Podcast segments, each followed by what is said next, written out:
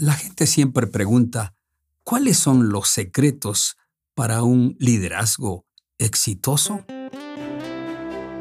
Bienvenidos a Tiempo del Líder, un espacio de consejos producto de la experiencia que busca potenciar el liderazgo tanto en el ámbito personal como profesional. Aquí, más que conceptos y teorías, compartiremos historias, herramientas y experiencias vividas a lo largo de la vida que nos ayudan a desarrollar esas competencias como líderes servidores. Este es Tiempo del Líder, un espacio presentado por la Rectoría y el Instituto de Liderazgo de la Corporación Universitaria Adventista UNAC.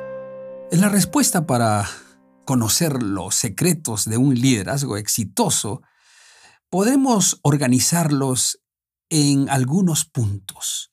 Tal vez podremos plantear seis de ellos.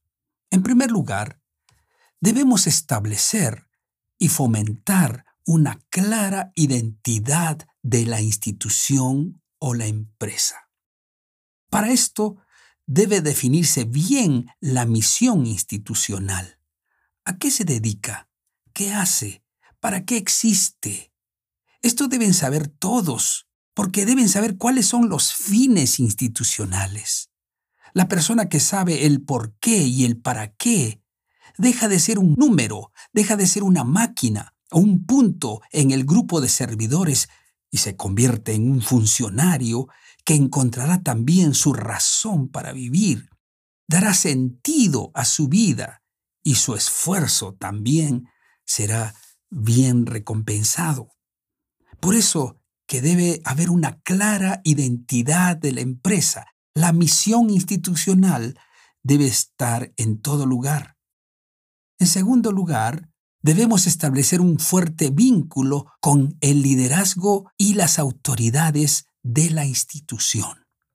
Es casi imposible triunfar solos. Hay un dicho que dice, unos triunfan por sus esposas, otros con sus esposas, y hay héroes que triunfan a pesar de la esposa.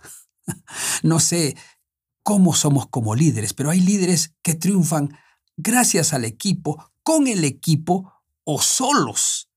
Pero eso es muy difícil. Hay que crear un sistema sólido de comunicación con las autoridades, tener reuniones y horarios fijos con el directorio, contarle los problemas, los logros, los desafíos y los triunfos. Hay que establecer un fuerte vínculo con los líderes de la institución.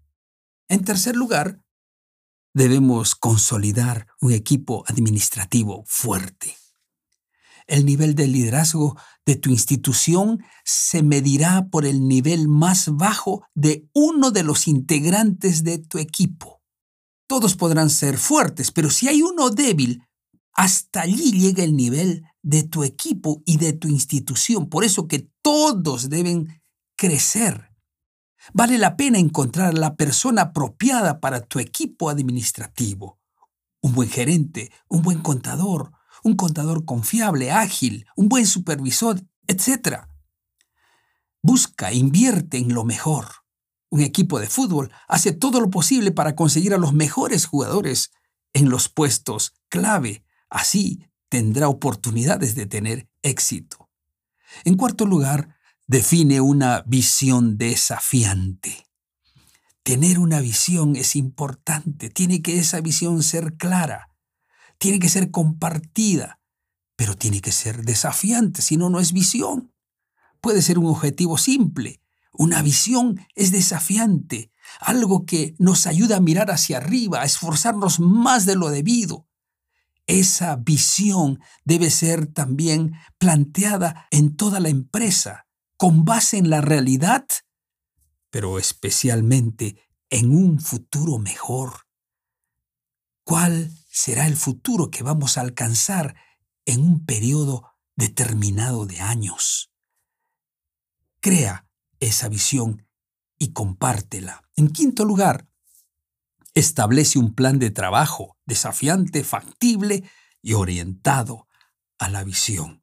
Un plan estratégico es un mapa que nos lleva de un lugar de donde estamos al futuro deseado.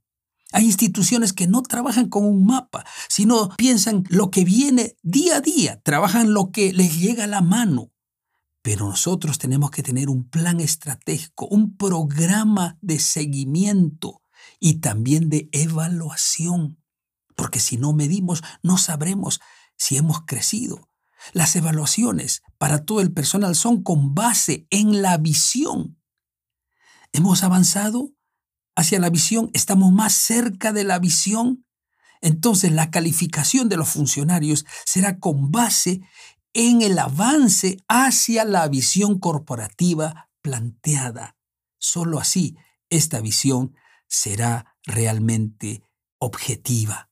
Por eso hay que establecer un plan de trabajo desafiante y orientado a la visión. No se olviden, el plan es un mapa obligatorio hacia ese fin superior que buscamos. Y finalmente, también debemos definir un de liderazgo apropiado, un estilo que busque primero la superación de los individuos, del equipo, que busque transformarlos en nuevos líderes, no en autómatas que saben bien su trabajo, sino que sean capaces de formar nuevos funcionarios y líderes. Entonces, el éxito estará asegurado y disfrutarás de la posición en la que estás y te sentirás feliz. Nada más lindo que ser feliz en el trabajo que realizamos. Un líder debe ser una persona feliz. Aquí termina el mensaje de hoy en Tiempo del Líder, un espacio creado por la Rectoría y el Instituto de Liderazgo de la UNAC. Estuvo con ustedes el doctor Juan Choque Fernández. Los esperamos en nuestra próxima emisión para seguir creciendo en el camino del liderazgo servidor.